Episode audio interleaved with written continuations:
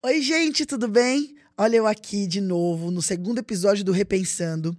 Para quem não me conhece, é a primeira vez que tá aqui. Meu nome é Renata Said. Para quem já me conhece e voltou, ouviu o primeiro episódio e tá aqui nesse segundo, eu já quero começar agradecendo você, de verdade. Quer dizer que você me deu uma segunda chance. Olha que maravilhoso. Eu gosto de explicar que o Repensando, esse meu podcast, ele é uma versão diferente do que você está acostumado a me ver, que é fazendo piada. Ele não tem objetivo e nenhum compromisso de, de ter graça aqui. O meu objetivo nesse podcast é trazer um monte de pensamento. As coisas que tem na nossa cabeça, que muitas vezes a gente acha que só tá na nossa cabeça, e quando a gente coloca para fora, a gente vê que tem um monte de gente que pensa igual, e daí a gente consegue ser louco tudo junto. Então, esse é o objetivo do Repensando. Então eu quero começar agora o segundo episódio do Repensando. Solta a vinheta.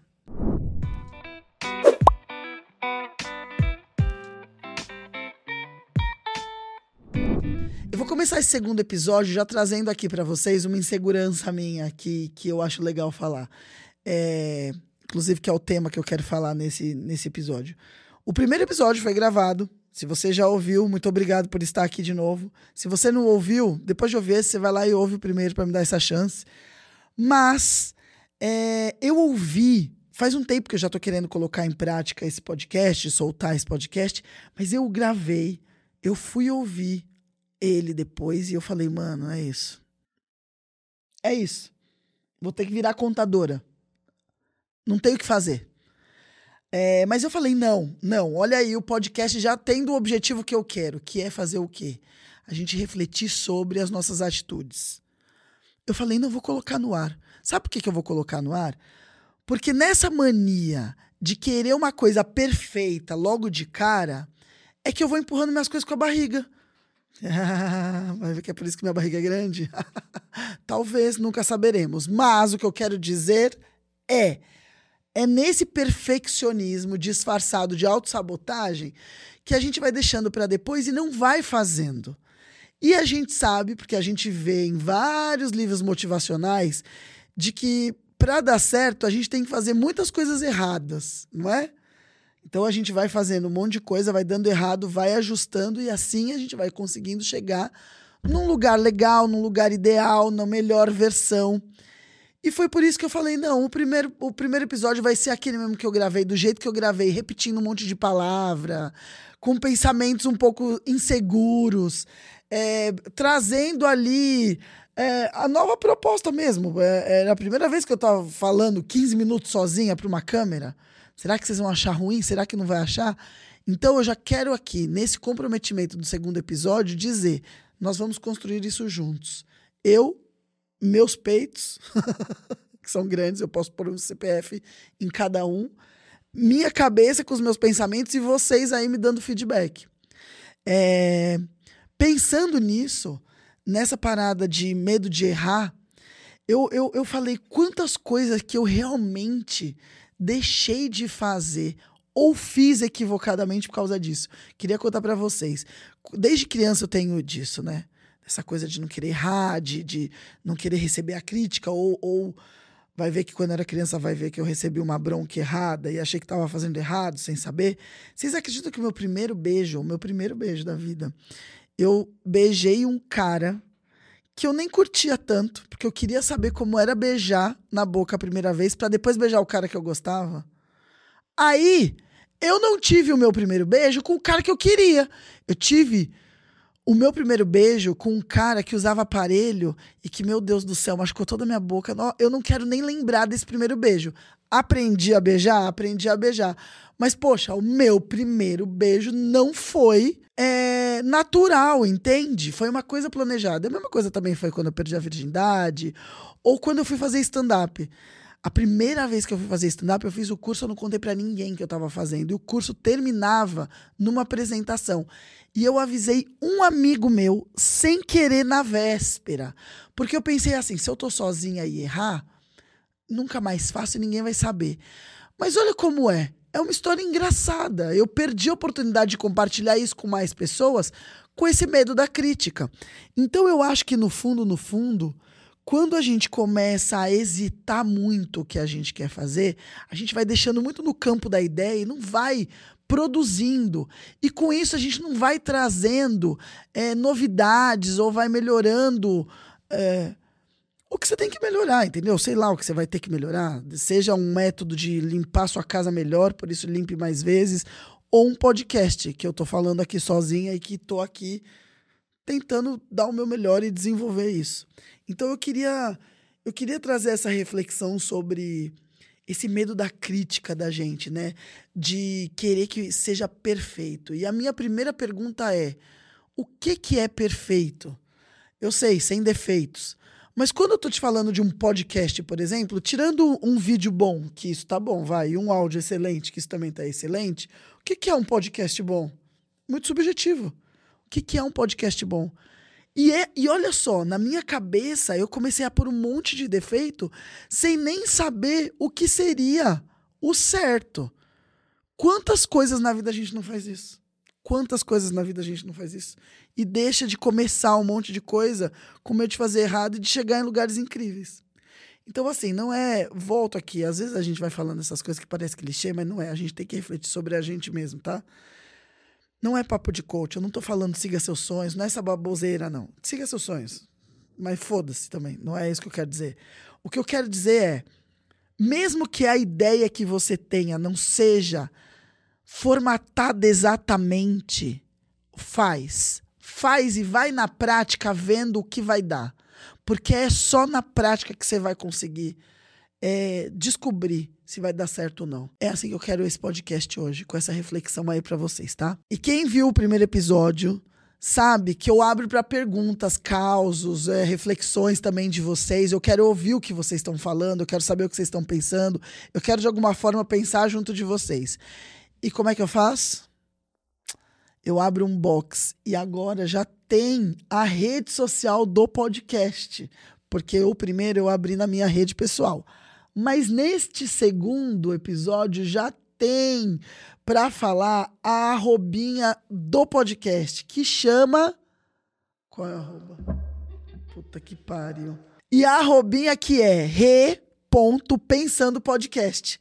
Lá eu vou abrir uma vez por semana, ou mais vezes por semana, depende do meu ânimo, o box de pergunta e você pode me mandar contar um caos, uma fofoca, uma história que você queira contar. Se quiser mandar escrito e quiser que seja anônimo, se quiser é, mandar um áudio, eu vou adorar, porque no primeiro episódio a gente colocou um áudio e ficou muito legal. Então, se você quiser mandar, eu vou adorar. Mas o que eu quero é que vocês tragam o que tá na cabeça de vocês pra gente juntar aqui tudo nessa salada mista e a gente vê o que vai dar, tá?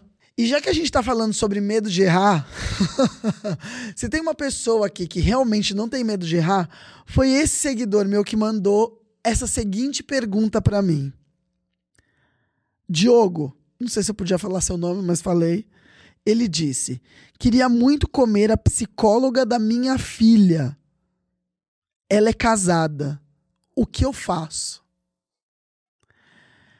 Para você ver o, o, que, que a régua do que é errado e certo é subjetiva, ele acha que o problema é a psicóloga ser casada. Não o fato dele querer comer a psicóloga da filha, entende? A mulher que está tentando ajudar os problemas da filha, ele está tentando dar em cima dela. Primeiro, minha dica, Diogo, espera a sua filha ter alta. Eu acho que é uma boa eu acho que é uma boa. Talvez ela já esteja levando problemas demais que você tenha causado no na cabeça dela pra essa psicóloga. E, e, e, e você dando em cima dela, talvez a psicóloga resolva. É, pode ser. Faz isso então, vou mudar de ideia. Dá em cima da sua psicóloga, porque daí eu acho que ela vai descobrir todos os problemas da sua filha e vai ajudar a dar alta pra sua filha logo. E vamos torcer para que ela tenha ética. E não dê para você. Mas eu vou te falar que esse fetiche de querer comer psicólogo, Freud explica, hein? Se sua mãe for psicóloga, porque tudo que pra Freud isso aqui já começou Tem nada a ver com Freud. Mas é legal falar Freud explica. Então, é, Diogo. Eu acho que é isso. Come a psicóloga da sua filha e ela vai ter que fazer muito mais sessões com ela. Porque realmente isso daí vai traumatizar. A não ser que você queira comer escondido. Ah, olha. Eu não sei nem dizer isso daqui. A outra pergunta que eu tenho aqui, também não sei se pediu para ser anônimo ou não. Eu vou falar o primeiro nome, Juliano. O Juliano vem com a seguinte pergunta: Renata, sou eu.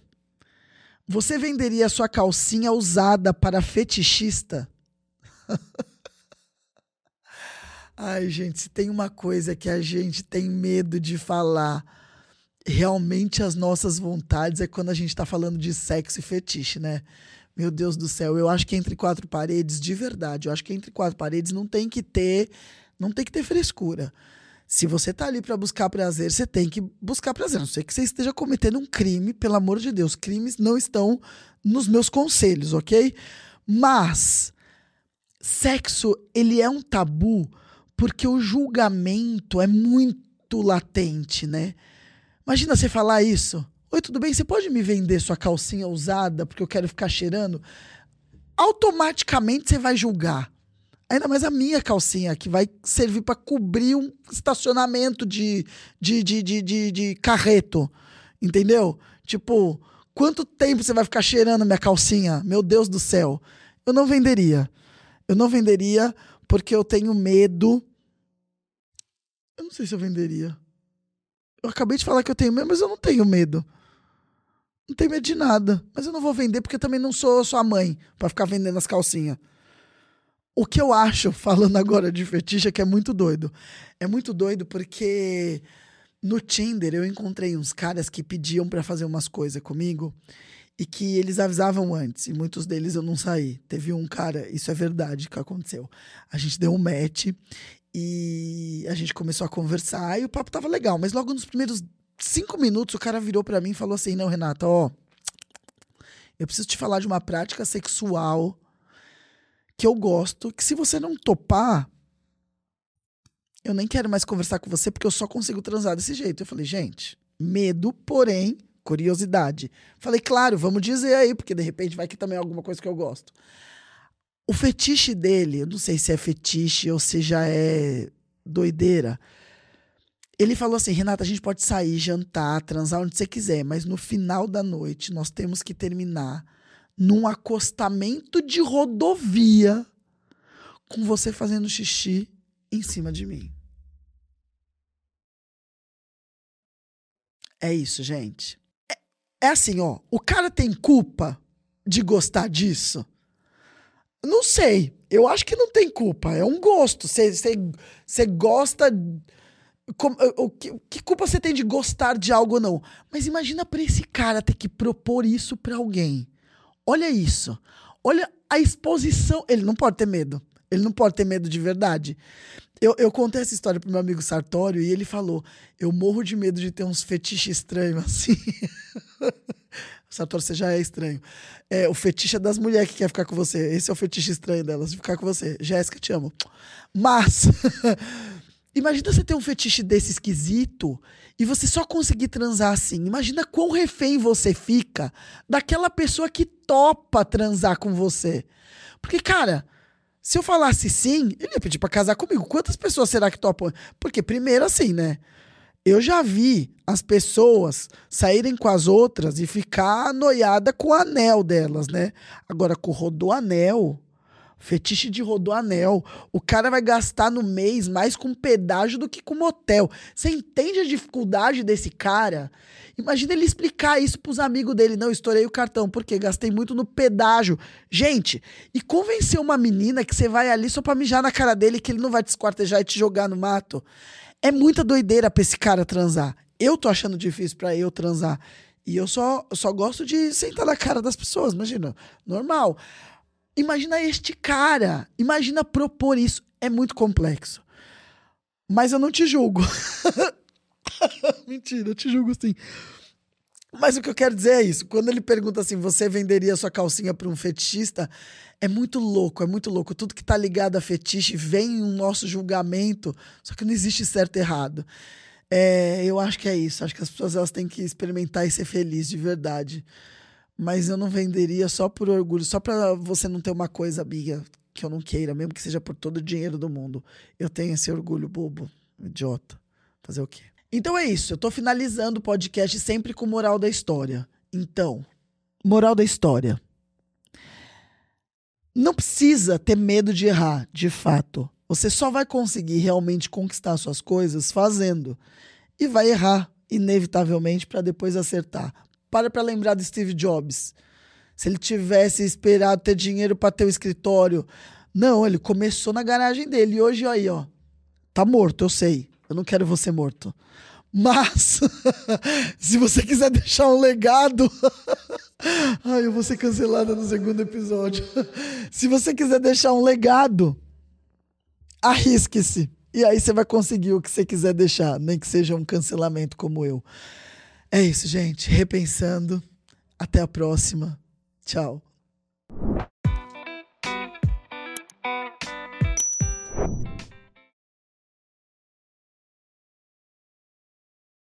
Sabe o que a gente podia fazer? A gente podia falar pro Juliano, incentivar o Diogo a pedir a calcinha da psicóloga. Porque de repente pode ali ter um fetiche só e não precisa comer a psicóloga, né? É isso, vou mandar aqui na DM pra ele.